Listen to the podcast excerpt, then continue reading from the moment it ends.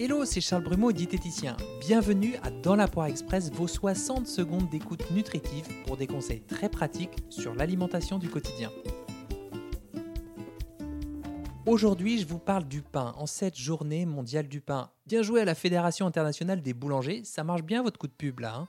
Et puis surtout parce que très récemment, la Cour suprême irlandaise a décidé que le pain des sandwichs d'une marque de fast-food, eh bien c'était pas du pain, mais plutôt une pâtisserie parce que la teneur en sucre était de 10% au lieu des 2% en vigueur selon une loi de 1972.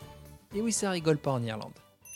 Alors le pain, c'est l'aliment diabolisé par excellence. D'un côté, on a la baguette blanche, hein, en raison de sa farine raffinée, de sa charge glycémique qui peut faire vite monter le taux de sucre dans le sang et de ses 14 additifs autorisés, pas franchement amis de votre microbiote. Solution, si vous avez la possibilité, switchez pour une baguette tradition. Même si la mie est blanche et que les premiers arômes sont sucrés, sachez que la baguette tradition ne contient aucun additif. Elle doit être fabriquée sur place, donc elle n'est pas congelée et demande un temps de fermentation plus long. Et si vous faites attention à votre glycémie, sachez que si vous la prenez avec un œuf à la coque par exemple, un peu de beurre et vous croquez dans un petit fruit frais à côté au petit déjeuner, ou alors vous prenez votre morceau de pain au cours d'un repas, eh bien l'impact sur votre taux de sucre sera bien plus faible. De l'autre côté, le pain complet plus riche en fibres, un peu plus riche en protéines, donc plus rassasiant. Petit problème, dans l'enveloppe du grain de blé, les minéraux comme le fer, le zinc, le calcium ou le magnésium sont liés par une molécule, l'acide phytique. C'est cette substance dont je vous ai parlé dans l'épisode 12 sur la transition alimentaire à propos des légumineuses.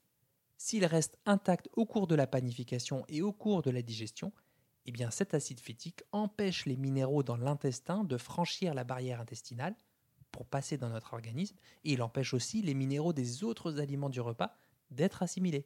C'est dommage. Solution, aller chez son boulanger artisanal et choisir un pain au levain naturel. Avec cette méthode de panification et de longue fermentation, notamment en pétrissant la veille de la cuisson, l'acide phytique est presque entièrement dégradé.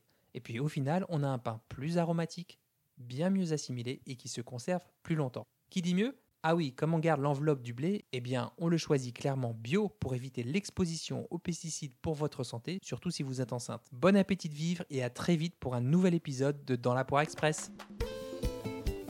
Si vous avez appris au moins une chose, une seule chose dans cet épisode, le meilleur moyen pour soutenir mon travail et m'aider à faire connaître Dans la poire, c'est de le partager.